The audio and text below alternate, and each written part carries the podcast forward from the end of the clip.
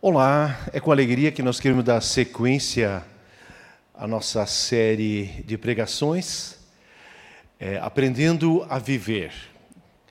Ainda na semana passada, é, como primeiro tema, Viver. E aí nós ouvimos de uma maneira muito especial que para viver nós precisamos ser nutridos. É uma questão de ingerir, buscar os recursos para esta vida e aqui não apenas de maneira física, mas em especial também nas questões espirituais. Hoje nós vamos falar sobre aprendendo a viver. O tema é conviver. Viver com. Viver com quem? Viver com as pessoas do nosso lado, aprender a conviver consigo mesmo, mas também com Deus, com a sua criação. Clóvis de Barros tem uma frase bem interessante, ele diz que viver bem é conviver bem. Parece meio óbvio, né? Mas eu creio que isso é verdade. As pessoas que convivem bem são certamente mais felizes. Aristóteles, já no século III a.C., definiu o ser humano como um ser social, alguém que precisa dos outros o ser humano é um animal que precisa dos outros membros da sua espécie, por carência e por necessidade de aprendizagem. Nessa linha, mais um pouquinho adiante de Aristóteles, nós vamos ver que a primeira igreja cristã, depois que Jesus subiu aos céus, eh, se despediu dos doze, daquela comunidade cristã, ele disse: aguardem que o Espírito Santo virá, o Consolador. E não muitos dias depois ele veio. E aí, lá em Atos capítulo 1, 2 e 3, nós vamos ler dessa primeira igreja cristã.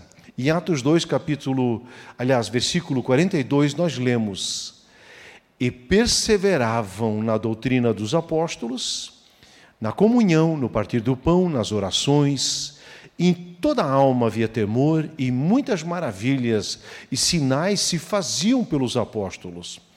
E todos os que criam estavam juntos, conviviam e tinham tudo em comum. E vendiam as suas propriedades e bens, repartiam com todos, segundo a necessidade de cada um. E perseveravam, unânimes, todos os dias no templo, e partindo o pão em casa, é, e comiam juntos com alegria e simplicidade, aqui de singeleza de coração, louvando a Deus e caindo na graça de todo o povo. E todos os dias acrescentava o Senhor à igreja aqueles que haviam de ser salvos. Pegando esse texto agora e trocando ele em miúdos, é, eu entendo que nesse texto nós temos aqui um prospecto maravilhoso de como era esse convívio daquela comunidade. Primeiramente, tem uma linda vida espiritual, uma experiência espiritual incrível. Eles tinham uma doutrina, uma confessionalidade. Não basta a gente crer em alguma coisa. É importante qual é o conteúdo, qual é a substância, qual é o peso daquilo que nós cremos. Isso eles tinham, a doutrina dos apóstolos, que remetia diretamente a Jesus Cristo.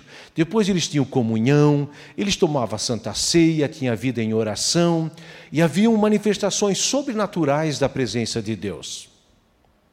Também havia um cuidado mútuo, as pessoas é, colocavam os seus rendimentos, as suas posses à disposição dos outros. Havia cuidado pelas necessidades básicas das pessoas. Havia um olhar pelo outro. Viviam uma vida realmente em comunidade. E eles perseveravam unidos, em convívio no templo, nos pequenos grupos, eh, nas casas, faziam lanches em conjunto. Havia alegria e singeleza de coração. Ainda continua dizendo que louvava a Deus, havia muito canto, o povo ficava impressionado pelo jeito que eles viviam. Resultado: todos os dias mais e mais pessoas eram influenciadas por essa mensagem e por esse convívio. a partir do Evangelho revelado na pessoa de Cristo Jesus.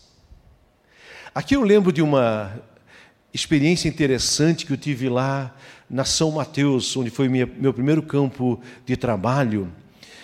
Eu vim acompanhando uma pessoa que passou algumas dificuldades e um dia ela disse para mim assim: Pastor, eu queria tanto fazer parte dessas pessoas aqui da igreja, mas parece que eu estou fora.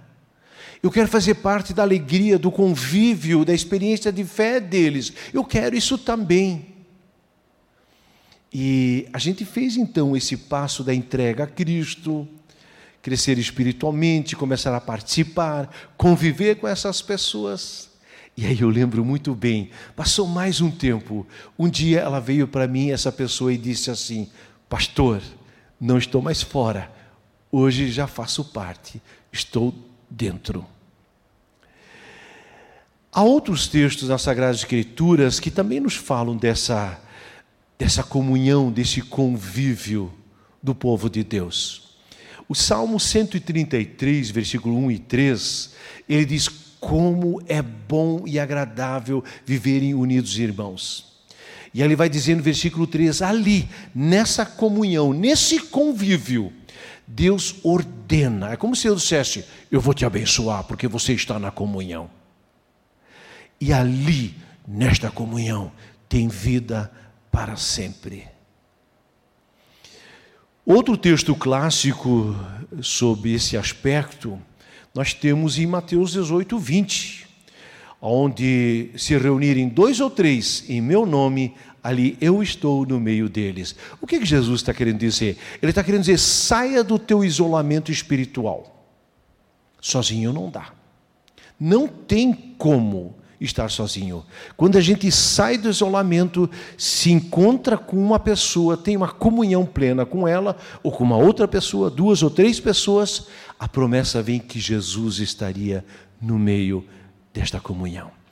Aqui eu lembro quando Martin Buber, um filósofo, pedagogo é, de origem judaica, quando ele diz: quando eu e o tu se encontram, não de maneira utilitarista, onde não apenas eu quero me beneficiar do outro, mas quando eu me encontro com o outro na sua essência e eu posso deixar a minha essência para essa pessoa, ele diz que um fenômeno sobrenatural acontece.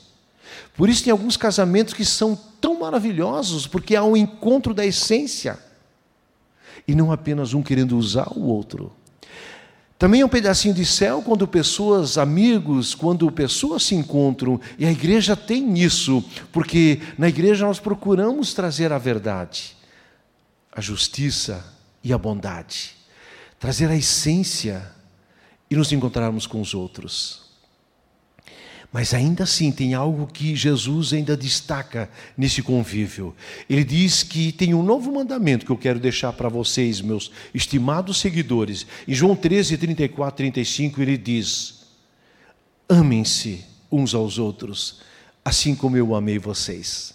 Quando esse amor de Jesus deixa o nosso coração afofado, e a gente consegue amar os outros com esse amor que Jesus nos dá, e amar a Jesus, John Stott vai dizer que a palavra amar, ela deveria hoje, para não ficar no equívoco, essa palavra amar deveria ser substituída por servir.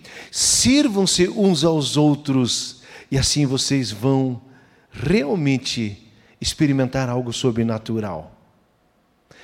É, com isso, todos vão saber que vocês são meus discípulos se vocês se amarem uns aos outros, se vocês servirem uns aos outros. Estimados, mas tem um grande desafio. A pergunta que nós temos, a pergunta que nós temos, esse cristianismo, hoje, ele ainda é tão relevante? Aqui eu lembro de, de uma pesquisa, a partir de um livro que eu li, fala do Instituto Barna, que em 2000, aliás, em 1996, eh, foi feita uma pesquisa de quanto o cristianismo ainda é atraente para as pessoas. Falava-se que 85% e 5% da população ela olhava com simpatia o cristianismo e achava que valeria a pena ser cristão como uma opção maravilhosa, uma opção boa de experiência de vida. É impressionante que, dez anos mais tarde, esse número caiu para 16%. Apenas ainda 16% das pessoas acreditavam que ser cristão valeria a pena. E aí a pergunta foi: por quê? Por que o cristianismo perdeu a sua essência de atração e de impacto sobre os outros? Um dos entrevistados expressou-se da seguinte maneira: a maioria das pessoas que é, encontro hoje que se dizem cristãs, elas se declaram como conservadoras, arraigadas sua forma de pensar, são pessoas anti-gay, é, pessoas contrárias ao direito das mulheres de aborto induzido, irritadiças, violentas, irracionais, são pessoas que constroem seus impérios, querem converter todos, geralmente não conseguem viver em paz com ninguém e não acreditam é, e com ninguém que não acreditam naquilo que eles acreditam. São pessoas realmente que acabam se isolando. Impressionante como o cristianismo, nas últimas décadas, se tornou, infelizmente, também muitas vezes uma questão ideológica.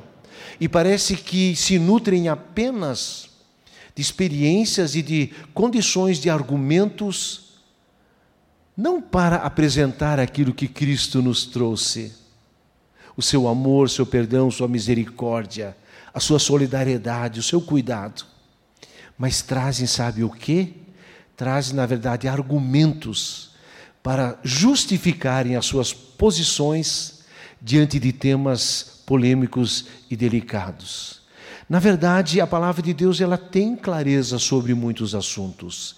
Mas não era esse jeito de Jesus. Jesus tem uma palavra de Lucas 6:37 que lhe diz assim: "Não julguem, para que vocês não sejam julgados.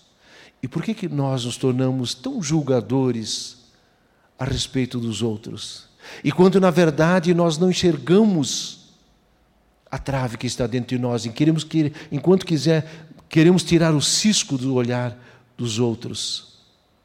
Estimados, o mundo do primeiro século ficou espantado com Cristo por causa do que ele fez. Jesus curou os enfermos, amou os pobres, tocou os leprosos, defendeu os desvalidos, perdoou os pecadores, condenou os hipócritas, os faladores, os religiosos, comeu com prostitutas e coletores de impostos desafiou os ricos e poderosos, lutou por justiça para os oprimidos, desafiou sua cultura, renunciou ao materialismo, demonstrou que, é, que grande é aquele que serve e depois morreu para que outros pudessem viver. Essas ações realizadas por um homem, a partir do seu convívio com doze discípulos, e depois uma pequena comunidade, não apenas desbancou o Império Romano com a sua mensagem, mas espalhou-se pelo mundo e transformou o mundo como um todo. Não são argumentos, mas é o nosso amor que vai transformar vidas e situações anunciamos o amor de Deus que transforma vidas. Deus abençoe.